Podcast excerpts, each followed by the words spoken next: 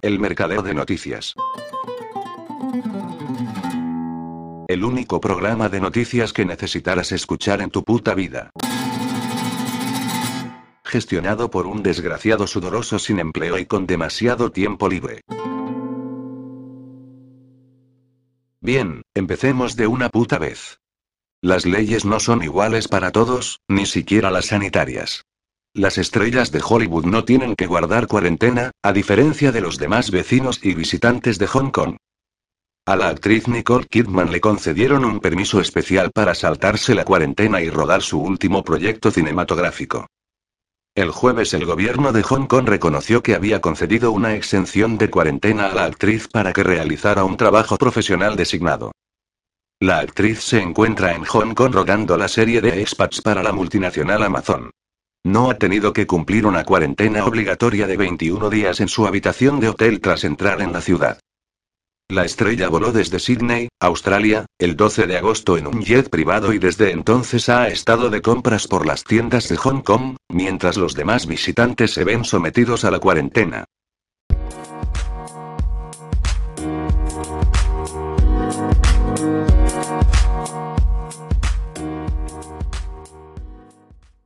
14 israelíes que recibieron la tercera dosis de la vacuna de Pfizer se han contagiado de coronavirus al menos siete días después de recibir su refuerzo, según los datos del Ministerio de Sanidad publicados en un informe del Canal 12.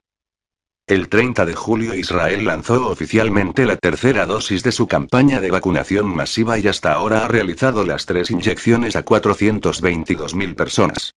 La tercera dosis está disponible para los miembros de los grupos de alto riesgo, incluidos los ancianos. De las 14 personas que recibieron la tercera dosis y que dieron positivo al virus al menos 7 días después de recibir el refuerzo, 11 tienen más de 60 años y las otras 3 son personas más jóvenes, aunque están inmunodeprimidas. Dos de las 14 personas diagnosticadas como positivas al coronavirus menos una semana después de recibir el refuerzo fueron hospitalizadas. El informe no dice si su estado es grave.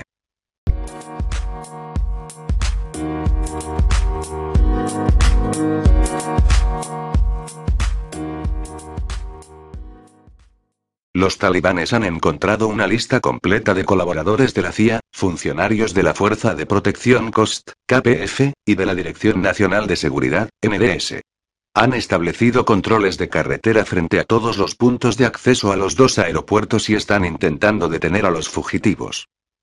No obstante, permiten a las fuerzas especiales británicas y francesas pasar y recoger a sus nacionales en la ciudad. La Fuerza de Protección COST, KPF, y la Dirección Nacional de Seguridad, NDS, colaboraron con la CIA en la lucha contra la insurgencia. Recibieron listas de personas sospechosas de oponerse a la ocupación militar estadounidense. Según el caso, los torturaban o los mataban. Según un informe de la ONU, los talibanes controlan a quienes quieren acceder al aeropuerto de Kabul. También van casa por casa en busca de personas que hayan trabajado para las fuerzas de la OTAN o el anterior gobierno afgano. Después de que el domingo tomaran Kabul, los dirigentes dijeron que no querían enemigos internos ni externos y que se concedería una amnistía a las antiguas fuerzas de seguridad y a quienes colaboraran con potencias extranjeras.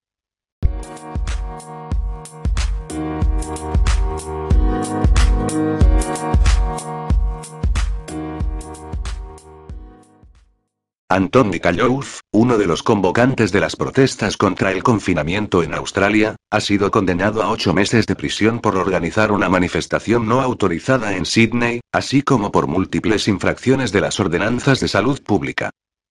El mes pasado Kallov, de 29 años, fue uno de los convocantes de las protestas contra el confinamiento. Es una figura clave del movimiento y fue detenido por la policía el jueves en Sydney tras viajar desde Queensland incumpliendo las restricciones impuestas con el pretexto de la pandemia. Callowth compareció el viernes ante el tribunal local de Hornsby, acusado de infringir las ordenanzas de salud pública, incluido el viaje desde Queensland a Sydney y su participación en la organización de la protesta no autorizada de ayer en Melbourne, en la que se produjeron disturbios y enfrentamientos con la policía. En otras otras ciudades australianas también se celebraron manifestaciones contra el confinamiento. Kallouf se declaró culpable de cuatro incumplimientos de las órdenes relativas a la pandemia, de incitación a la comisión de delitos y de falsa representación que dio lugar a una investigación policial. El viernes por la tarde la policía de Nueva Gales del Sur informó en un comunicado de que había sido condenado a un máximo de ocho meses de prisión, con un período de encierro de tres meses. Callouf es el fundador de Australian VSD Agenda, uno de los movimientos más importantes contra el confinamiento, con más de 12.000 seguidores en su cuenta de Telegram. Originario de Victoria, el año pasado fue acusado de incitación por organizar una protesta en Melbourne. El mes pasado el canal de Telegram fue clave para organizar protestas en ciudades de toda Australia, compartiendo gráficos que promovían concentraciones por la libertad en Australia y pidiendo ayuda para distribuir miles de folletos para una concentración mundial por la libertad.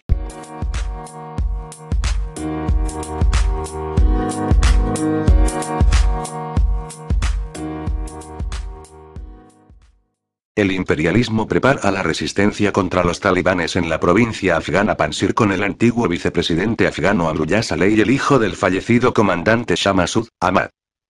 A sus portavoces en los medios les ha faltado tiempo para llamar a otra guerra santa que haga imposible la paz en la región, recurriendo a tópicos de largo aliento, como la situación de la mujer, que siempre tienen buena acogida entre lo peor de la izquierda domesticada.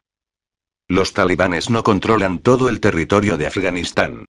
En el valle de Pansir se concentran las fuerzas de la resistencia del vicepresidente Saleh de Ahmad Masud, una región que fue la base de la Alianza del Norte, dirigida por el padre de Ahmad en la época de la guerra contra la URSS.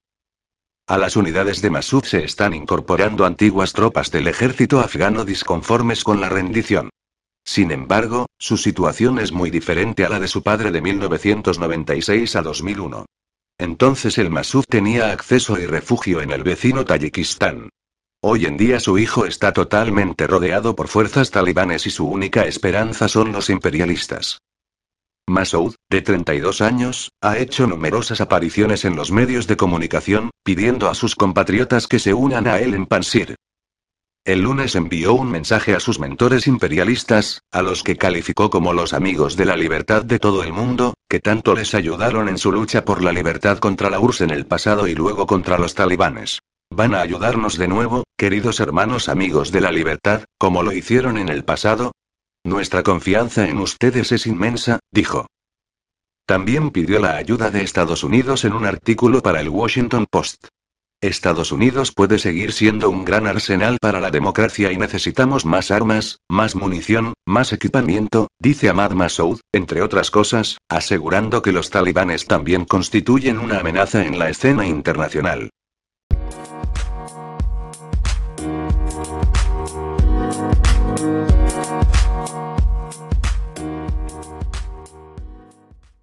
Estos artículos aún estaban en línea en abril de 2021 y desde entonces han desaparecido misteriosamente. Parece poco probable que sea una coincidencia que todos los artículos que mencionan un efecto preventivo sobre las enfermedades víricas hayan desaparecido de la página web de la OMS más o menos al mismo tiempo. El primero era de 2017 y se titulaba La vitamina D para la prevención de las infecciones de las vías respiratorias enlace al último archivo de mayo. En concreto, afirmaba que la deficiencia de vitamina D puede afectar al sistema inmunitario porque la vitamina D desempeña un papel inmunomodulador 6, potenciando la inmunidad innata al regular al alza la expresión y la secreción de péptidos antimicrobianos 7, 8, lo que estimula las defensas de las mucosas. Además, los metaanálisis recientes han informado de un efecto protector de los suplementos de vitamina D en las infecciones de las vías respiratorias. Artículo desaparecido. Otro artículo de 2011 titulado Suplementos en vitamina D con el objetivo de mejorar los efectos de tratamiento en los niños afectados de infecciones respiratorias enlace al último archivo, también ha sido eliminado recientemente. El artículo afirmaba que una carencia de vitamina D está fuertemente asociada al riesgo de infecciones agudas de las vías respiratorias inferiores en un cierto número de contextos y que los suplementos en vitamina D parece reducir la incidencia y los efectos nocivos de estas y otras afecciones, como las infecciones agudas de las vías respiratorias respiratorio inferiores, así como la mortalidad por todas las causas. Haciendo una búsqueda en su página web sobre el tema de la vitamina D, no hay nada. Solo hay una mención y es un artículo sobre la prevención de caídas en francés. Nada sobre el tema de la prevención de las enfermedades víricas. Tampoco no hay nada en la versión inglesa de la página web. Por lo tanto, la OMS se ha autocensurado en un tema actual y crítico que podría salvar muchas vidas. De hecho, más de un centenar de estudios han examinado el valor de esta vitamina para el COVID y numerosos especialistas abogan por un uso generalizado de esta vitamina para prevenir las formas graves. Seguramente, la muerte de muchas personas podría haberse evitado si se hubiera generalizado la administración de suplementos de vitamina D durante el otoño barra invierno. Lamentablemente, en contra de lo que nos quieren hacer creer, al gobierno no le interesa salvar vidas.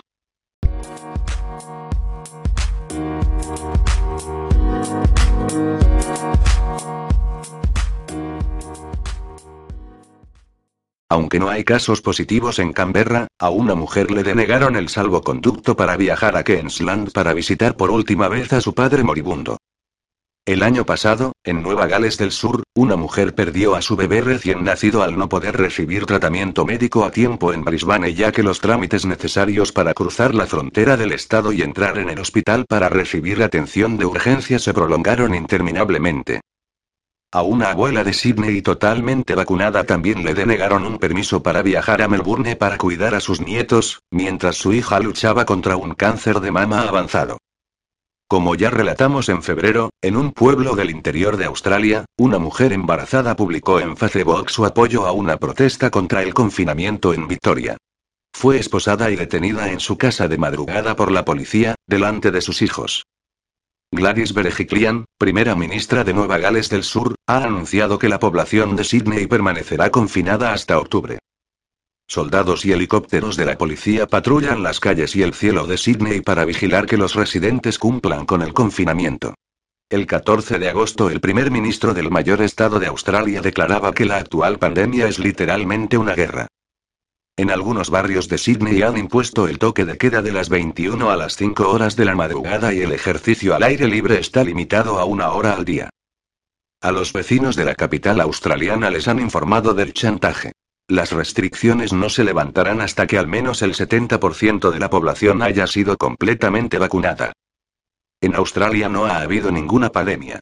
El número de fallecimientos atribuidos oficialmente al coronavirus no llega a mil, de una población de más de 25 millones de habitantes. En Nueva Zelanda tampoco ha habido pandemia. Solo 26 muertes se atribuyen oficialmente al coronavirus, para una población de 5 millones de habitantes.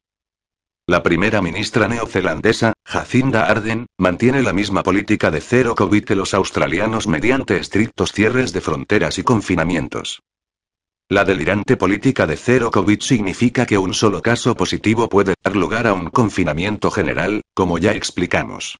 A principios de esta semana la primera ministra anunció un confinamiento que duraría tres días, pero el viernes lo amplió a una semana entera. Como no ha habido pandemia, el año pasado Australia y Nueva Zelanda eran los modelos de éxito que los medios exhibían ante sus lectores. Era necesaria mano dura para contener la expansión del virus, decían. Ahora se echan las manos a la cabeza. La brutalidad de las medidas sociales impuestas ha destapado muchas lacras de ambas sociedades australes. Sí, en efecto, la pandemia es una guerra, pero no contra ningún virus.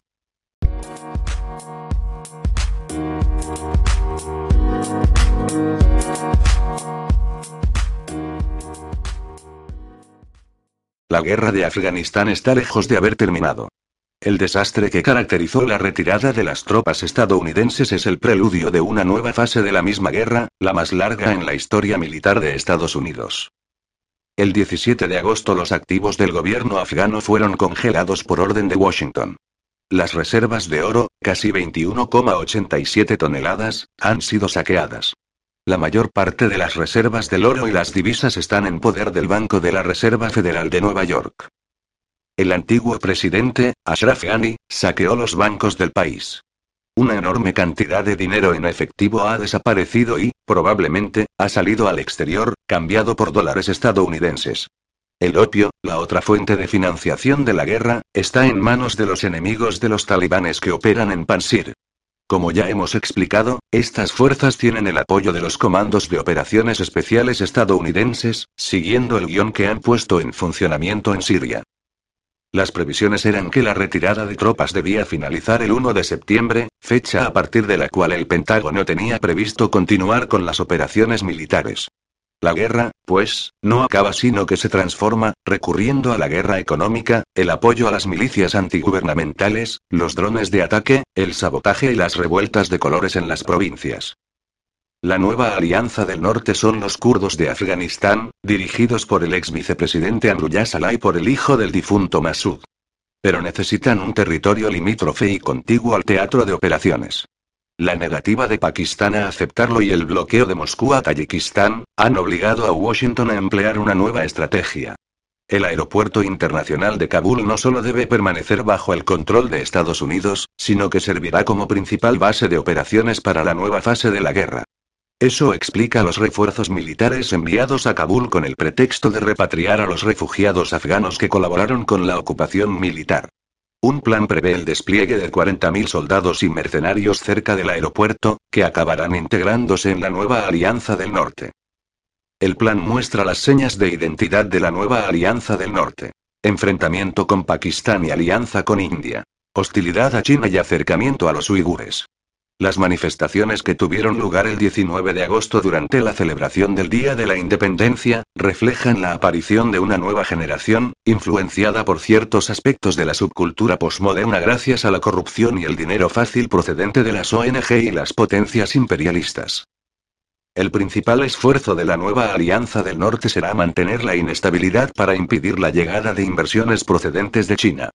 Al mismo tiempo, el imperialismo tiene que reavivar los disturbios en Xinjiang para obligar a China a intervenir militarmente en Afganistán, donde sus recursos se agotarán en una guerra de desgaste que Washington y sus aliados alimentarán. Un punto caliente en el oeste de China completará la estrategia de cerco e intensificará la presión sobre otros puntos de fricción, Taiwán, Hong Kong, la península de Corea, el Tíbet, la disputa con India, mientras China se enreda en el pantano afgano. El Pentágono continuará, pues, su lucha contra los talibanes por otros medios y considerará esta lucha como un enfrentamiento por delegación con China, ya que se trata de impedir el trazado de la nueva ruta de la seda a través de Asia Central. Los imperialistas tienen muy pocas probabilidades de conseguir sus objetivos, por más que hayan cambiado sus planes.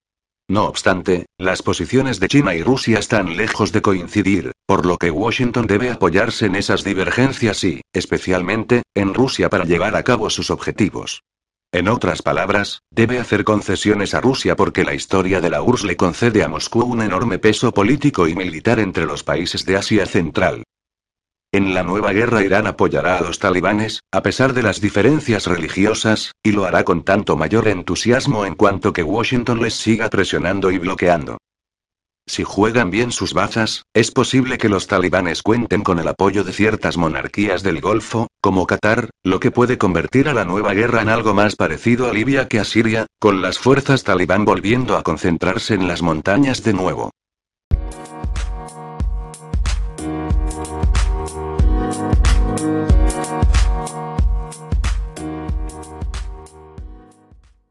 Para cualquiera que preste atención, es bastante obvio ahora que toda la estafa de la pandemia de COVID es un plan de despoblación global para asustar a la gente para que se inyecten armas biológicas de proteínas de espiga, vacunas, que las matará con el tiempo.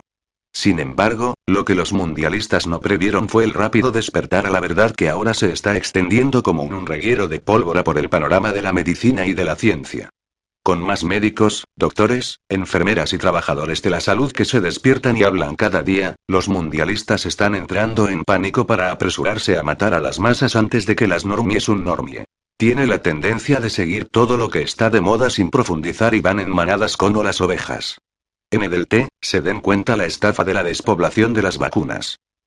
De ahí la loca carrera por una inyección llamada de refuerzo que, por supuesto, contiene más armas biológicas de proteínas de espiga para acelerar la muerte masiva en todo el planeta. Los mundialistas están tan desesperados por asustar a la gente para que reciba vacunas de refuerzo que ahora admiten abiertamente que las vacunas COVID existentes fallan y simplemente no ofrecen una protección duradera. En una admisión realmente sorprendente de todo esto, el New York Times publicó ayer un artículo titulado Israel, que en su día fue el modelo para derrotar al COVID, se enfrenta a una nueva ola de infecciones. El artículo admite abiertamente que las vacunas COVID administradas a 2.500 millones de personas en todo el mundo ya no funcionan muy bien, y que las personas que se vacunaron son las que ahora enferman y mueren. De la historia. Israel, una de las sociedades más vacunadas, tiene ahora una de las tasas de infección más altas del mundo, lo que plantea dudas sobre la eficacia de la vacuna. Una cuarta ola de infecciones se está acercando rápidamente a los niveles de los peores días de la pandemia de Israel del pasado invierno. La tasa diaria de nuevos casos confirmados del virus se ha duplicado con creces en las dos últimas semanas, lo que ha convertido a Israel en un punto cada caliente creciente en las listas internacionales. La gran mayoría de la población mayor de Israel había recibido dos dosis de la vacuna de Pfizer-BioNTech a finales de febrero, y hasta ahora cerca del 78% de la población de 12 años o más está totalmente vacunada. Sin embargo, algunos expertos temen que la elevada tasa de infecciones en Israel entre los primeros receptores de la vacuna pueda indicar una disminución de las protecciones de la misma con el paso del tiempo, un hallazgo que contribuyó a la decisión de Estados Unidos el miércoles de comenzar a ofrecer inyecciones de refuerzo a los estadounidenses a partir del próximo mes. Y entre los inyectados en su totalidad, los científicos israelíes han encontrado pruebas crecientes de la disminución de la inmunidad, en particular entre la población de mayor edad que se vacunó primero. Los datos publicados por el Ministerio de Sanidad israelí a finales de julio sugieren que la inyección de Pfizer solo tenía una eficacia del 39% en la prevención de la infección en el país a finales de junio y principios de julio, frente al 95% de enero a principios de abril, la plaga se ha afianzado principalmente en los suburbios de clase media vacunados. Incluso el director de los CDC ha abandonado ahora la promesa inicial de las vacunas COVID. Recuerda la historia original sobre cómo las vacunas proporcionarían inmunidad absoluta y permanente y protección contra COVID. Esa narrativa se ha derrumbado. Incluso el NID ya no afirma que la vacuna ofrezca ningún tipo de inmunidad duradera. Pero la cosa empeora. El doctor Walensky, director de los CDC, admite ahora abiertamente que las vacunas aumentan el riesgo de enfermedad. No solo no funcionan, sino que empeoran la enfermedad. Esto significa que a medida que la ola inicial de vacunas cause enfermedades y muertes aceleradas entre los 2.500 millones de ciudadanos del mundo que ya han sido inyectados, veremos una oleada de hospitalizaciones y muertes entre los vacunados. Los hospitales del mundo se verán desbordados. Denominados casos de penetración por los medios de comunicación fraudulentos, son en realidad el resultado de inyecciones letales de vacunas diseñadas para reducir la población humana. Pero la gente se está dando cuenta de la estafa, por lo se apresuran a impulsar las inyecciones de refuerzo para matar a las masas antes de que se rebelen. Debido a todas las muertes, lesiones y fraudes cometidos a través de casos diagnosticados por PCR, la gente del mundo está despertando rápidamente a la asombrosa verdad de todo esto. Es una estafa para lograr la despoblación global y el control autoritario sobre la humanidad. A medida que se intensifican los confinamientos, la gente sale a la calle y exige el fin de la estafa. Con cientos de miles de personas protestando ahora en Francia, el establishment de ese país está bloqueando a los no vacunados en las tiendas de comestibles, buscando literalmente matar de hambre a los no vacunados. Esto solo servirá para despertar a la gente aún más rápido, añadiendo a los niveles de descontento que ahora estallan en todo el planeta. Hemos llegado a un punto de inflexión.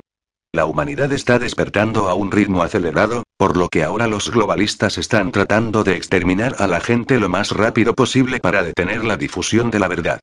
Obtenga todos los detalles en el podcast Situation Update de hoy, en el que también se habla de la preparación sin tecnología utilizando arcos y cuchillas, así como de las noticias sobre la escasez de enfermeras iniciada por el gobierno, que ya se está agravando.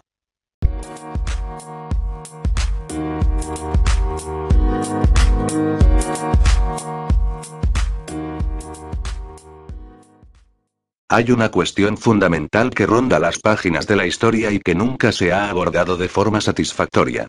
Hay muchas escuelas de pensamiento sobre por qué y cómo surge la tiranía en cualquier sociedad, y todas ellas fallan en sus explicaciones, principalmente porque todas permiten que sus prejuicios gobiernen sus conclusiones y les cieguen los aspectos más profundos del poder y la conspiración. En otras palabras, están dispuestos a bajar a la madriguera del conejo solo hasta cierto punto, y luego niegan que la madriguera del conejo exista.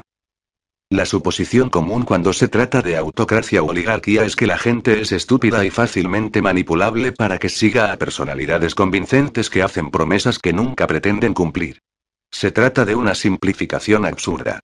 En realidad, el nivel de manipulación necesario para atraer a una mayoría de personas a la dictadura es tan complejo que requiere un conocimiento avanzado de la psicología humana. En nuestra era moderna, no se puede simplemente ordenar a la gente que se someta a punta de pistola, al menos no de inmediato.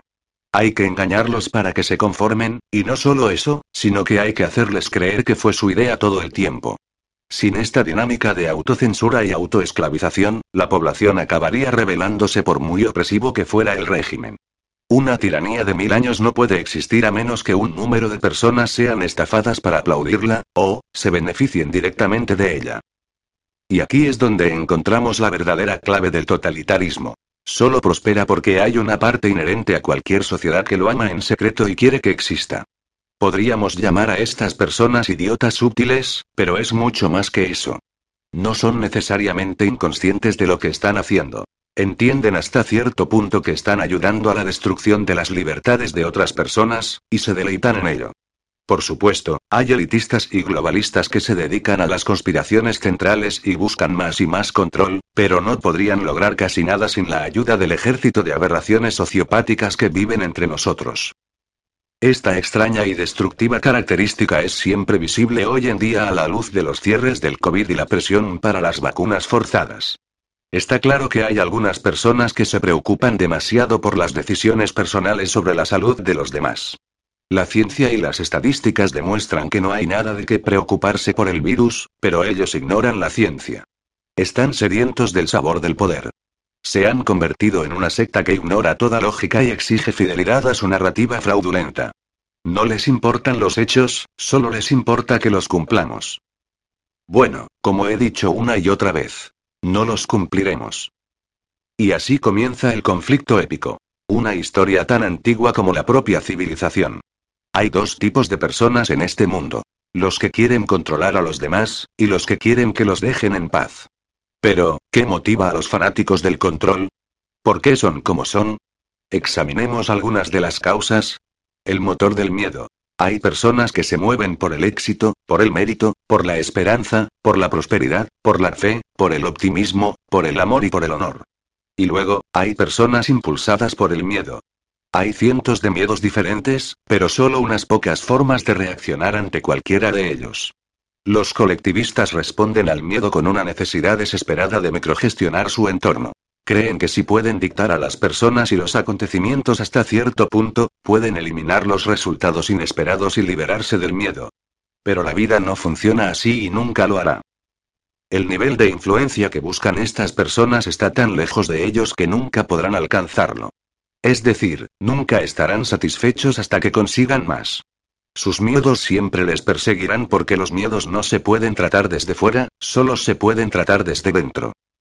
Además, las cosas que temen suelen girar en torno a su propio narcisismo y son de su propia cosecha. Temen el fracaso, pero rara vez trabajan lo suficiente para tener éxito. Temen la exposición, pero solo porque mienten constantemente. Temen el conflicto, pero solo porque son débiles de cuerpo y de carácter. Temen a la muerte, porque no creen en nada más grande que ellos mismos. Claman por el dominio de su entorno porque creen erróneamente que pueden engañar al destino y a las consecuencias de sus propias y terribles elecciones. La seguridad de la mafia. La cuestión del miedo se extiende a la mentalidad común de los totalitarios y a cómo encuentran la seguridad. La idea de valerse por sí mismos y de mantener sus principios frente a la oposición les es completamente ajena. Evitan estas situaciones a toda costa y la noción de riesgo les resulta aborrecible. Por ello, buscan un grupo en el que integrarse. Esto les hace sentirse seguros en la oscuridad al tiempo que ejercen la fuerza a través de la acción colectiva. Pueden sentirse poderosos y, al mismo tiempo, lamentables y débiles. Estas personas casi siempre operan a través de grandes grupos de pensamiento único que castigan cualquier disensión en las filas, normalmente con guardianes que moderan las motivaciones de la colmena. La mafia en sí misma es un arma, su único propósito más allá de la comodidad de sus adherentes es destruir a aquellas personas que no tienen las mismas creencias o valores que los controladores. No hay ningún propósito defensivo en la mafia. Es una herramienta asesina, es una bomba nuclear. Y, como hemos visto en todas las dictaduras modernas, desde los bolcheviques en Rusia hasta los fascistas en Alemania y los comunistas en la China de Mao, la turba totalitaria es capaz de asesinar a más personas que cualquier arma nuclear existente, todo en nombre del bien mayor del mayor número. La falsa piedad en lugar de la autoestima. Todos los tiranos se creen justos en su causa, incluso cuando saben que sus acciones son moralmente aborrecibles. He visto esta dinámica en una muestra audaz durante los mandatos del COVID y las iniciativas de pasaportes de vacunas. Considere por un momento que el 99,7% de la población no está bajo ninguna amenaza legítima del virus COVID. No morirán de él, y en la gran mayoría de los casos se recuperarán rápidamente de él. Sin embargo, el culto al COVID argumenta sistemáticamente que las personas que se niegan a los mandatos, los cierres y las vacunas están poniendo en peligro a los demás, y que por eso hay que obligar a someterse. La mayoría de ellos saben, según los datos, que el COVID no es una amenaza, pero la narración les da la oportunidad de aplicar el poder a través del juicio moral, y por eso mienten, y siguen mintiendo sobre los datos hasta que creen que la mentira será aceptada como realidad. Este es un aspecto común de la mayoría de las sectas y de las religiones fundamentalistas que se han extraviado.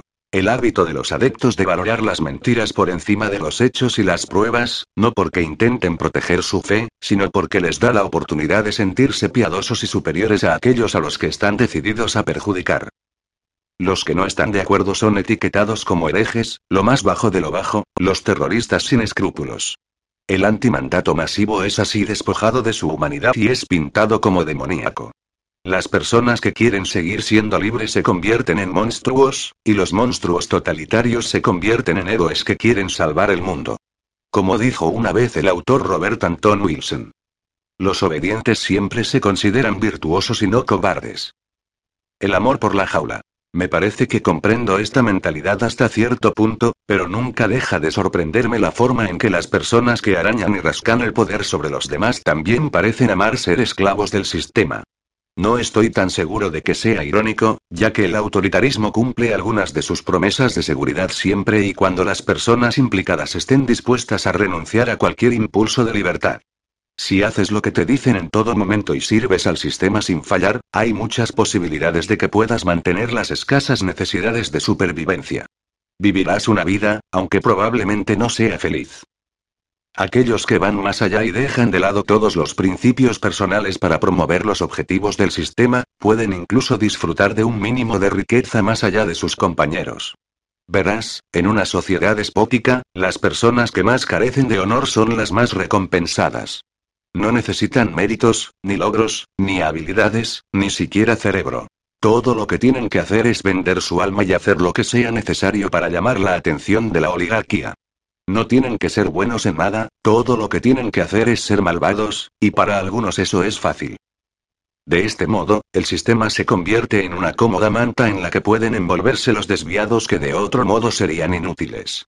Se envuelven en ella y se deleitan con su calor. No se preocupan por la libertad porque ésta les resulta fría. La libertad puede ser aislante y la existencia de opciones es aterradora. Cuando todas tus elecciones se hacen por ti, nunca hay dudas ni tensión interna. Todo lo que se requiere es que te levantes cada día y obedezcas. Para los débiles e ignorantes, el servilismo es un don en lugar de una maldición. Creen que una jaula está hecha para ser dorada, no para escapar de ella, y cualquiera que busque escapar debe estar loco o ser peligroso. Si existen personas libres, los esclavos se ven obligados a cuestionar su propia condición y su propia conformidad, por lo que todos deben ser esclavizados para eliminar cualquier duda de la sociedad. La mente de Colmena se sitúa por encima de todo. Los desafiantes y libres. Los pequeños tiranos que se infiltran en la humanidad probablemente ven a los defensores de la libertad como una especie de criaturas extraterrestres de más allá de los límites de su universo. No pueden entender cómo es posible que alguien desafíe al sistema, que se enfrente a la multitud o al colectivo, incluso cuando está en inferioridad numérica o cuando el riesgo es tan alto. Suponen que se trata de una forma de locura o de falta de inteligencia. Porque ¿cómo podría alguien inteligente pensar que tiene posibilidades de luchar contra la dictadura? La gente libre es individualista por naturaleza, pero también nos preocupamos por las libertades de los demás. Hay una narrativa propagandística común que afirma que los individualistas son egoístas, pero no es así en absoluto. No nos basta con escapar de la esclavitud, sino que tampoco nos quedaremos de brazos cruzados viendo cómo se obliga a otros a caer en la esclavitud. Estamos dispuestos a arriesgar nuestras vidas no solo para salvarnos a nosotros mismos, sino para salvar a las generaciones futuras de la autocracia. A medida que los pasaportes de vacunas y los mandatos sigan aumentando, los totalitarios se encontrarán aún más desconcertados, porque cada nuevo mecanismo de control dará lugar a un impulso aún mayor de rebelión, y francamente en este punto vamos a ser nosotros, o ellos. Ellos no cesarán en su afán de dominio y nosotros no obedeceremos, así que estamos en un punto muerto. Nuestras dos tribus no pueden coexistir en la misma sociedad, quizá ni siquiera en el mismo planeta. La verdad es que si el voluntarismo fuera un ideal valorado, entonces toda esta lucha podría evitarse. Si la secta colectivista estuviera dispuesta a aceptar la noción de que pueden elegir vivir en un entorno altamente microgestionado mientras que otros pueden elegir vivir de forma independiente, entonces no habría crisis. Podríamos seguir fácilmente caminos separados. Pero no es así como piensan los totalitarios. Para ellos, todas las personas son bienes muebles, somos una propiedad que hay que estacar y reeducar hasta que veamos la luz. Y si no vemos la luz, hay que acabar con nosotros y borrarnos. Por eso ellos tienen completamente la culpa de la guerra que se avecina. No pueden dejar de aferrarse a nuestras gargantas y nuestras mentes. Son adictos a la supremacía. Viven en un sueño febril y la única droga que enfría sus venas es la opresión total de todos los que les rodean. Veo lo que se avecina y no es bonito para ninguno de los dos bandos, pero será especialmente espantoso para los colectivistas porque no pueden imaginar un escenario en el que pierdan. Están tan seguros de su preeminencia y de la seguridad de sus prisiones autoimpuestas, que verán el fracaso como un fantasma, un espectro que no puede tocarlos. Solo se necesitaría un puñado de derrotas menores para derribarlos, pero esto requiere que los defensores de la libertad se organicen más que ellos. La conclusión es la siguiente. Los sistemas tiránicos son planificados por grupos y gobiernos elitistas y son ellos los que más se benefician de la destrucción de las libertades públicas. En efecto, se trata de una conspiración, y los cierres por pandemia y la respuesta forzada a las vacunas no son una excepción. Sin embargo, los sistemas tiránicos no podrían ejecutarse sin la ayuda de un contingente psicopático mayor de la población, y esta gente se congrega para hacer que sucedan cosas terribles. Es como si oyeran un silbato de perro silencioso mientras el totalitarismo se eleva, o como si olieran la sangre de víctimas inocentes en el aire. Llámenlos izquierdistas, llámenlos comunistas, llámenlos colectivistas, llámenlos como quieran. Pero sepan que los globalistas no son nuestra única preocupación. Hay un muro de peones absortos en sí mismos y hambrientos de poder en el camino, y quieren las migajas que puedan obtener de la mesa de los grandes. No son inconscientes. No han sido engañados para hacer las cosas que hacen. Son un grupo triste y patético, pero siguen siendo peligrosos en sus ambiciones, y seguirán saliendo de la nada a medida que avance la agenda COVID. Brando Smith